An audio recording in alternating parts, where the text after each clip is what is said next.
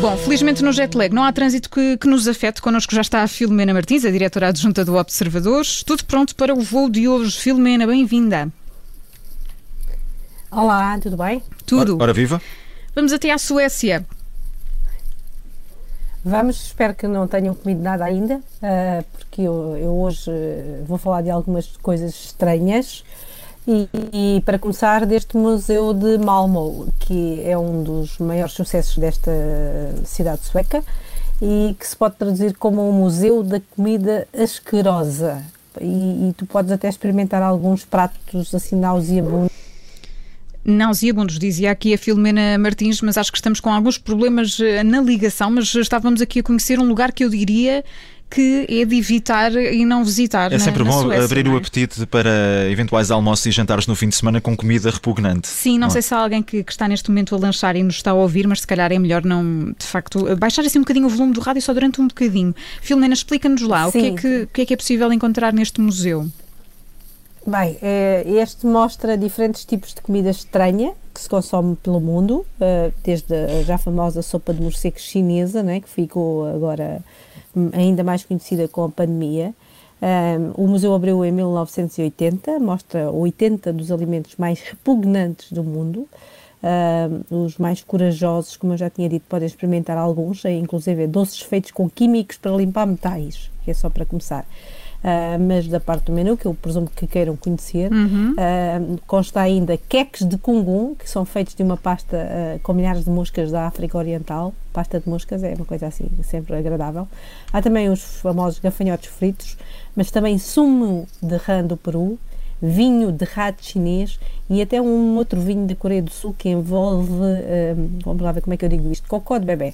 Um, mas pronto, para, para os menos impress- impressionantes, há, há, por exemplo, foie gras, que pela, digamos, pela forma de fabrico também aparece assim eh, eh, na lista como uma coisa repugnante.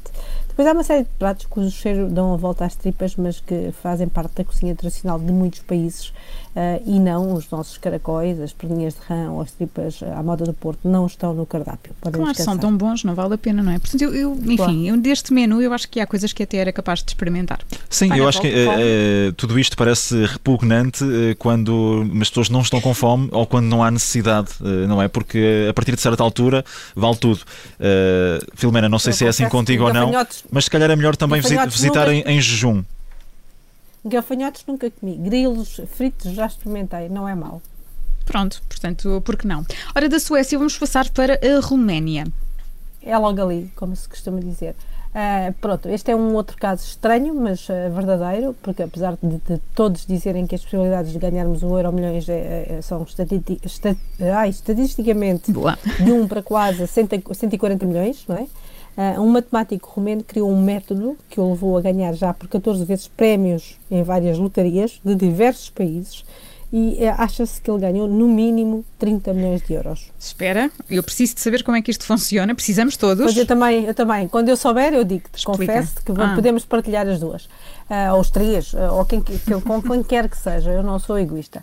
Ah, mas a verdade é que ele nunca revelou a forma. Ele chama-se Stefan Mandel. Ele fez o cálculo quando trabalhava como economista na Roménia, ainda nos anos 50. Eh, Nessa altura, o governo romeno oferecia a todos os contribuintes uma lotaria, tipo aquele sorteio que as finanças faz agora para dar um carro e essas coisas.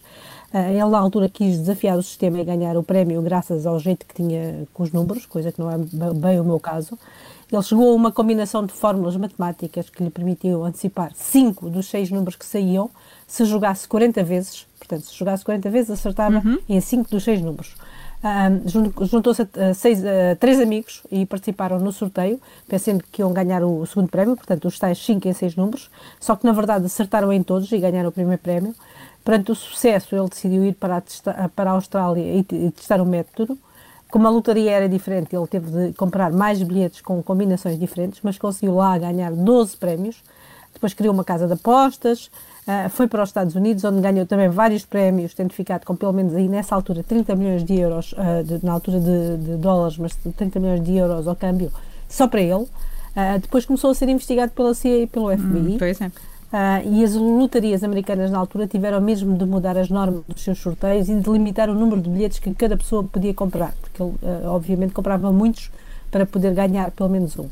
Uh, ele, em 95, foi obrigado a emigrar para Israel, tentou aplicar o mesmo modelo, mas foi investigado pela CMVM lá do sítio e acabou processado e teve que fugir para Londres, deixando a mulher e os filhos para trás. Acabou condenado em 2004 a apenas 10 meses de prisão e uma multa de 30 mil dólares, que não era grande coisa, só que nunca revelou o método nem a fórmula e pensa-se que viverá agora em Vanuatu, Vanuatu, Vanuatu certo? O arquipélago do Pacífico, uh, aproveitando a fortuna que ninguém sabe de quanto é. Portanto, muito bem. Fórmula, Portanto, nós queríamos a fórmula, mas eh, enfim, claro que ele não ia não. dar a fórmula, não é? Uh, obviamente. Não. Bom, tens também aqui outra história no Alasca. Esta é no Alasca, é, é, está um bocado mais frio. E eu disse que eram só coisas estranhas hoje. Este, depois, no Alasca, há um concurso para escolher quem é o urso mais gordo antes da hibernação. E desta vez o veterano Otis, de 25 anos, ganhou a prova pela quarta vez. Então, e pesam, como é que pesam os, estes ursos? Conta-nos lá. Os, os ursos. É, bem, para já é preciso perceber que não os pesam assim, não agarram nos bichos e os põem em cima de uma balança. Estamos a falar de animais selvagens, não é? Que estão no seu habitat natural, Exatamente. ou pelo menos num, numa reserva. Exatamente. Exatamente, não agarram, estão no parque natural, eles não, não, não são perigosos, podem atacar, portanto não agarram neles e os põem em cima de uma balança, não é bem assim. Uh, eles são vigiados, são fotografados fre frequentemente e os votos são online. O que eles fazem é que é, abrem um concurso online para votar uh, de, nos 2.200 ursos que há no Parque Katami. Uh, escolhem alguns, neste caso foram 12 que foram ao concurso e votaram, vou-vos dizer, 7, 793 mil pessoas, batendo o recorde do ano passado, que eram 750 mil. Uh, o Otis uh, foi um dos ursos que foi outra vez a competição. Ele é seguido desde 2001, quando tinha 4 anos. Estes ursos em vida selvagem vivem entre 25 a 30 anos, portanto ele tem 25, uh, já está velhote e já nem tem dentes, coitado. Mas já ganhou em 2014, em 2016, 2017 e agora. Eles, cada urso destes pesa em média 600 kg, chegam a ter 3 metros de altura e uh, eh, 10 centímetros de garras, o que é sempre simpático de saber. Uh, são omnívoros, uh, mas também são muito oportunistas quando se trata de comer e, por exemplo, são mesmo daqueles ursos que se vê nos desenhos animados e nos filmes que gostam de roubar cestos de merendas. no entanto, quando chega agora esta altura do ano, eles precisam muito de engordar antes de hibernarem uh, porque hibernam cerca de 3 meses e perdem um terço da massa corporal. Uh, e como é que eles fazem isso para engordarem assim depressa e bem? É, é comem salmão.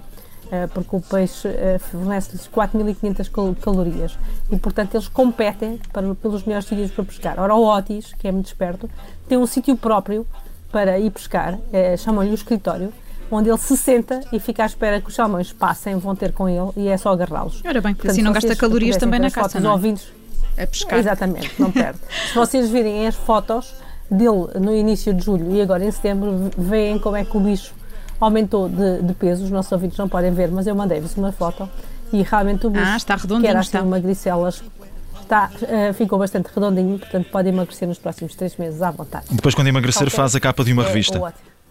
Olha. É exatamente, o Men's Health. é a Men's Health. E vamos Nunca terminar com música de Elvis Presley Filomena. Exatamente. Vamos lembrar Elvis Presley antes do fim de semana com Let Me Be Your Teddy Bear. É isso mesmo. É assim que termina o jet lag um de hoje, a caminho do, do fim de semana Foi. com a Filomena Martins. Temos voo agendado novamente na segunda-feira. Obrigada, Filomena. Bom fim de semana para ti. Bom fim de semana, vá lá. Obrigada. Obrigada.